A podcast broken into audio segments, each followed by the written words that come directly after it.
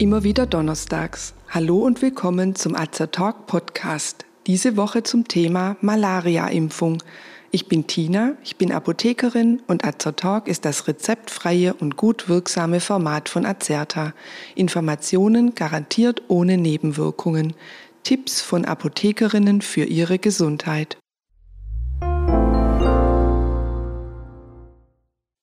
Im Oktober 2021 empfahl die WHO erstmals den neu entwickelten Malaria-Impfstoff für Kinder und sprach von einem Durchbruch.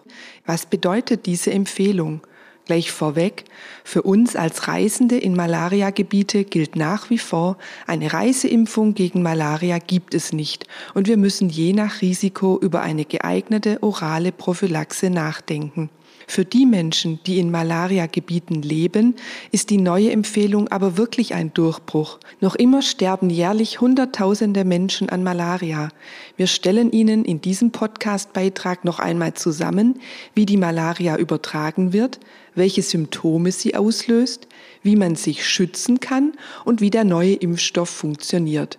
Der Name Malaria kommt aus dem Italienischen und bedeutet so viel wie schlechte Luft. Man hat die Erkrankung früher mit ungesunden Sumpfgebieten und der dort herrschenden schlechten Luft in Verbindung gebracht. Dass der Zusammenhang mit Sumpfgebieten gar nicht verkehrt ist, werden wir gleich noch sehen. Laut Weltmalaria-Report infizierten sich im Jahr 2021 etwa 247 Millionen Menschen mit Malaria. Von diesen 247 Millionen verstarben ca. 619.000. Davon wiederum waren zwei Drittel, also gut 410.000 Kinder unter fünf Jahren. Etwa 95 Prozent der Todesfälle durch Malaria werden in Afrika registriert. Die Zahl der malariabedingten Todesfälle lag in den beiden Corona-Pandemiejahren 2020 und 2021 höher als im Jahr 2019. Man vermutet, dass die Belastungen des Gesundheitssystems durch die Pandemie für die gestiegenen Todesfallzahlen verantwortlich ist. Weltweit war die Malaria 2021 in 84 Ländern endemisch, trat dort also regional begrenzt dauerhaft gehäuft auf. 2019 waren es noch 108 Länder. Die von der WHO verfolgte Strategie der Eliminierung der Malaria zeigt also Fortschritte. Zu den Malaria-Risikogebieten zählen vor allem Länder in Afrika, Asien und Lateinamerika. Dabei kann das Risiko zeitlich abhängig je nach Trocken- und Regenzeit mal niedriger und mal höher sein. Viele Großstädte gelten als malariafrei und auch in Höhenlagen ist das Risiko niedriger bis gar nicht vorhanden. Wie kann man sich mit Malaria infizieren?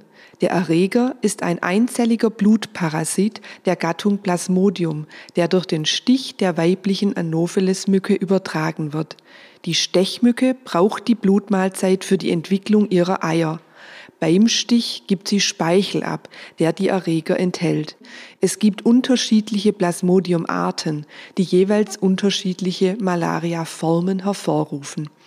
Am gefährlichsten ist das Plasmodium falciparum, das die Malaria tropica auslöst.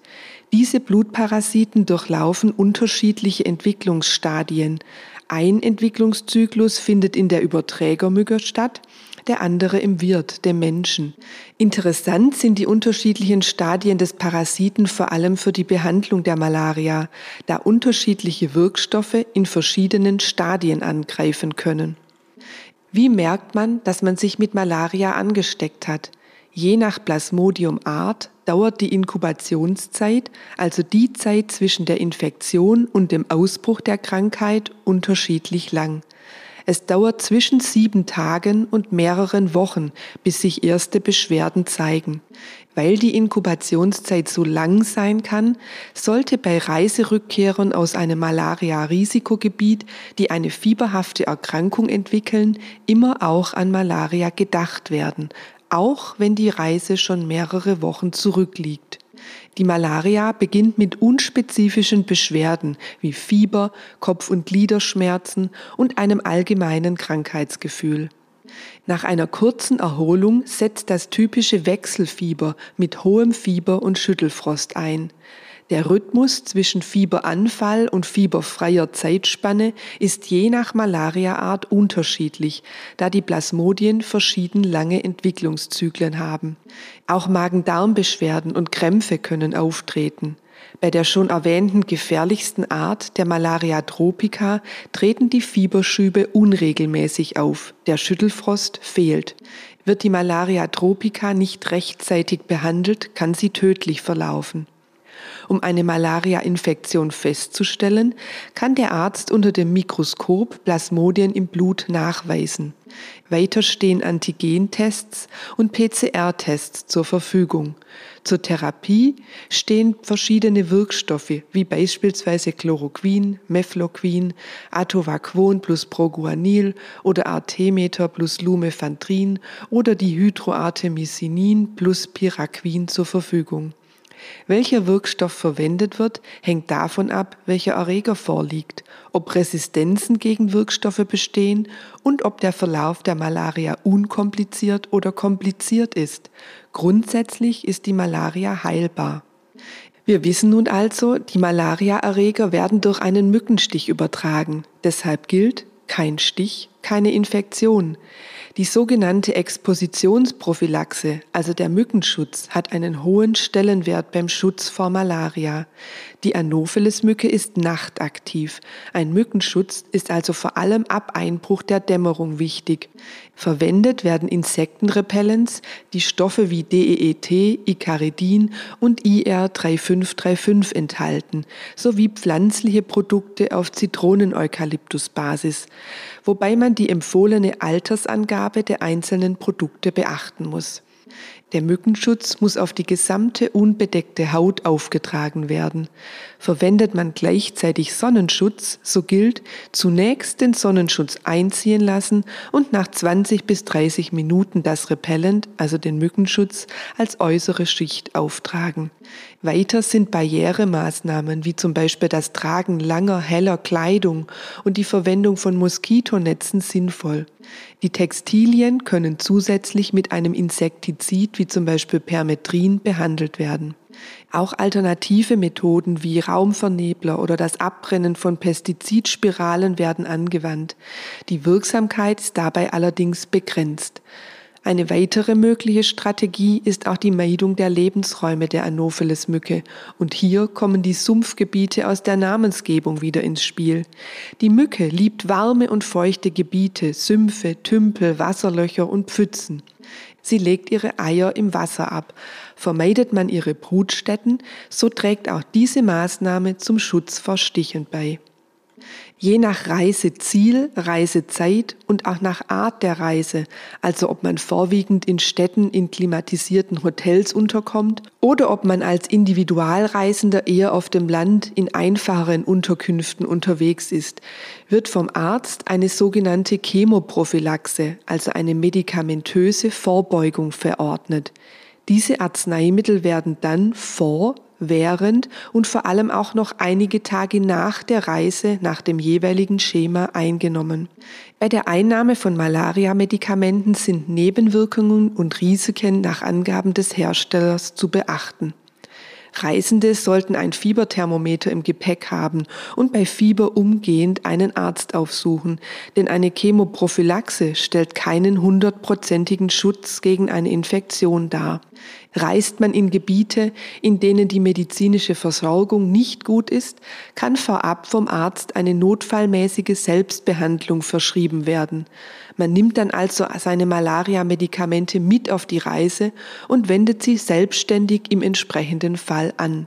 Eine vorherige Beratung beim Tropenmediziner ist dafür unbedingt erforderlich. Generell sollte man sich bei der Reiseplanung entsprechend dem Malaria-Risiko des Reiselands informieren. Gute Anlaufstellen sind hier reisemedizinische Zentren, Tropenmediziner oder auch Apotheken, in denen Mitarbeiter häufig spezielle Fortbildungen zu Reise- und Tropenmedizin gemacht haben. Kommen wir nun zu den neuesten Entwicklungen auf dem Malaria-Gebiet, der Impfung. Derzeit werden eine Vielzahl an Impfstoffkandidaten untersucht. Die Impfstoffe greifen an unterschiedlichen Punkten des Lebenszyklus der Plasmodien an und auch Kombinations- oder Multistadium-Impfstoffe, die Antigene aus den verschiedenen Stadien enthalten, werden getestet. Der weltweit erste zugelassene Impfstoff gegen Malaria ist der Impfstoff RTSS. Er enthält ein im Erreger Plasmodium falciparum enthaltenes Protein und regt eine schnelle Abwehrreaktion des Immunsystems gegen diesen Malariaerreger an. Mit ihm wurde seit 2019 ein Impfpilotprojekt in Ghana, Kenia und Malawi durchgeführt. Basierend auf diesem Pilotprojekt empfiehlt die WHO nun seit Oktober 2021 die breite Anwendung des Impfstoffs RTSS für Kinder in Subsahara-Afrika und in anderen Malaria-Regionen. Kinder in Malariagebieten sind besonders gefährdet, da sie im Gegensatz zu Erwachsenen, die im Risikogebiet leben, noch keine Teilimmunität erworben haben. Hat man eine Malariaerkrankung durchgemacht, ist man danach nicht vollständig immun dagegen. Man kann also erneut erkranken. Lebt man jedoch in einem Risikogebiet, so kann man nach vielfachen durchgemachten Infektionen eine Teilimmunität entwickeln.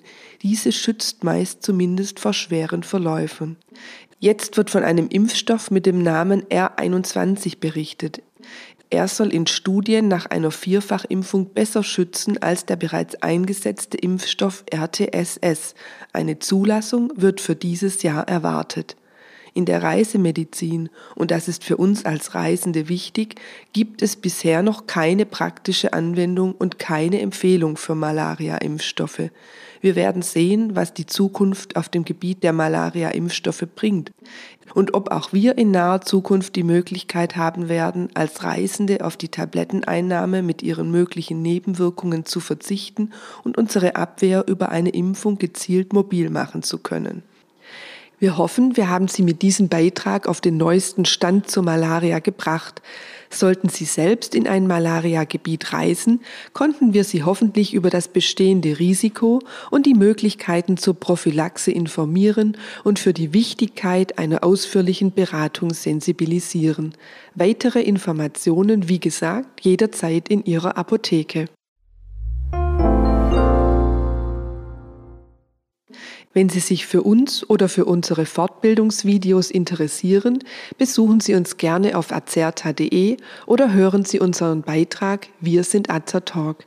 Wir weisen darauf hin, dass dieser Podcast kein Ersatz für eine persönliche Beratung bei einem Arzt oder Apotheker darstellt, dass er keine Therapie ersetzt und lediglich der Information dient. Thematisch erhebt der Beitrag keinen Anspruch auf Vollständigkeit. Vielen Dank fürs Zuhören. Empfehlen Sie uns gerne weiter und bis zum nächsten Donnerstag. Bleiben Sie gesund und informiert.